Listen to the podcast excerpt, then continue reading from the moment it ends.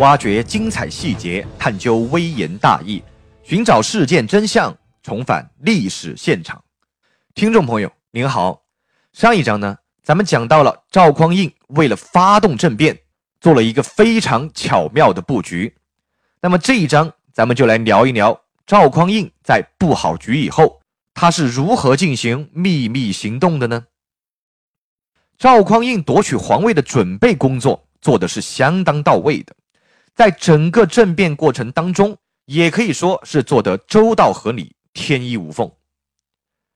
我们知道契丹入侵的消息，那是从镇定两州同时快马加鞭的传到朝廷里面的，而这一点就不得不让顾命大臣宰相范质选择了相信，而另外一位顾命大臣，同样是宰相的王普，也是极力的主张赶紧出兵。不过，范质和傅太后等人，他们却不知道，王普呀，早就已经是赵匡胤的人了，并且当时能够带兵出征的人，也只有赵匡胤才是不二的选择。所以，这场政变便很快的拉开了大幕。实际上，关于镇定两州谎报边情的这个事情，如果咱们注意到。早在三个月之前，殿前都虞侯韩令坤就曾经被赵匡胤派到了镇定株洲巡边。那么这件事儿呀，其实就已经是很明白了。在大年初一的这一天，先锋军是由殿前的副都点检慕容延昭率领出发的。到了初三这一天，他们已经越过了黄河，到达了河北，而陈桥兵变。就是在第二天的早上发生的。慕容延昭率军到达河北，他并不是去抵御契丹的，他的主要目的就是为了要配合赵匡胤发动政变。要知道，在河北呀，有太多的地方节度使在觊觎着皇位，而这一点呢，也是五代的一个老传统了。难保呀，会有人在赵匡胤发动政变的时候，打着保卫皇室的旗号，跑来浑水摸鱼、拥兵自大。有了慕容延昭到河北驻守，那么就谁也不能够轻举妄动了。否则的话，就很容易造成当年郭威篡国的时候，刘琮趁机建立北汉这样的一个隐患。而赵匡胤在带兵出征以后。京城里面呀，就很快的传出了点检做天子的谣言。那么这个谣言到底是谁传播出去的呢？上一次赵匡胤为了拿下张永德，故意的传播出去的这个谣言。那么这一次，又是谁想要拿下赵匡胤呢？实际上，这个谣言呀，是赵匡胤自己人传播出去的。那这就奇怪了。赵匡胤自己人传播出去，这不是要赵匡胤的命吗？原来上一次赵匡胤之所以敢传播谣言，那是因为柴荣在地位上面，柴荣是相当强势的，这个谣言呀可以借刀杀人。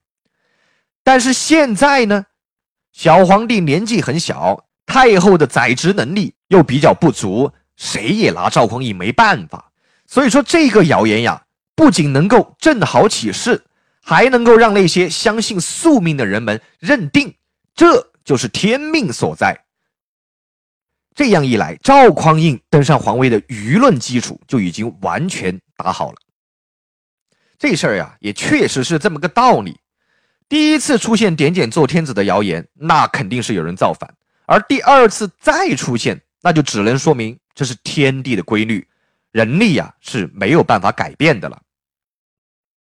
话说回来，赵匡胤他在率军出征的第一天，只走了四十里路，这个距离呀是非常非常恰到好处的一个距离。他既可以确保重兵在握，又能够迅速的回师京城。这样一来，就让想反抗的人他都没有出手的时间。而守城的禁军将领呢，早已经换成了石守信、王审琦等人。石王二人。他们刚好就是赵匡胤义社十兄弟团伙的成员，有了他们守城，那么赵匡胤显然就避免了要攻城的麻烦。赵匡胤在进城以后，立即就派军校王延生直奔韩通的府邸。韩通刚刚骑马冲出来，就被王延生手起刀落，砍掉了脑袋。整个过程呀，那是相当的迅捷干脆，毫不拖泥带水。赵匡胤到达朝堂上以后，王普以宰相之尊带头跪到了赵匡胤的面前。这个举动向群臣起到了一个非常好的示范作用。紧接着，翰林学士陶谷又拿出了预先写好的传位诏书。这样一来，就避免了因为要考虑这种形式上的东西而出现的夜长梦多。所有的这一切，仿佛都是经过了多次排练，每一个细节都考虑的相当到位，每一个程序都是环环相扣的。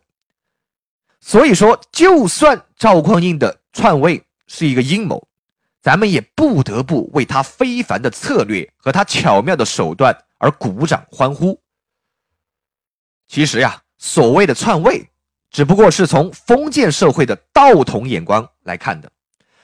如果从整个中华民族的历史发展来说，赵匡胤的篡位未尝不是一件好事儿。要知道。当时后周传到了柴宗训的手里面，那是一种主少国疑的局面。即使赵匡胤不造反，也难保张永德、李崇进、韩通以及一些其他拥兵自重的将领们不造反。整个五代十国半个多世纪里面，那就是一个地方节度使或者朝廷禁军头领不断造反的一个过程。也就是说。赵匡胤不及时篡位的话，五代的那种战乱频发的局面很有可能还要持续下去。那么中华民族肯定就会继续处在灾难深重之中。而赵匡胤在夺取帝位以后，由于他具有高超的政治谋略以及常人难以企及的宽厚仁爱的胸襟，他能够把那么多桀骜不驯的文臣武将。都团结在身边，让他们甘心情愿的为自己所用。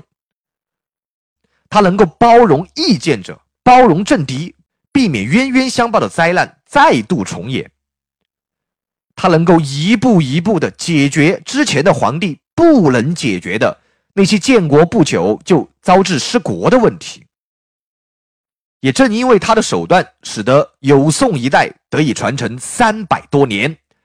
他缔造的这个帝国，虽然并没有实现中华民族的大一统，虽然仍然是积贫积弱，但是却创造了当时也是中国历史上最灿烂的文明成果和最成熟的健全人格。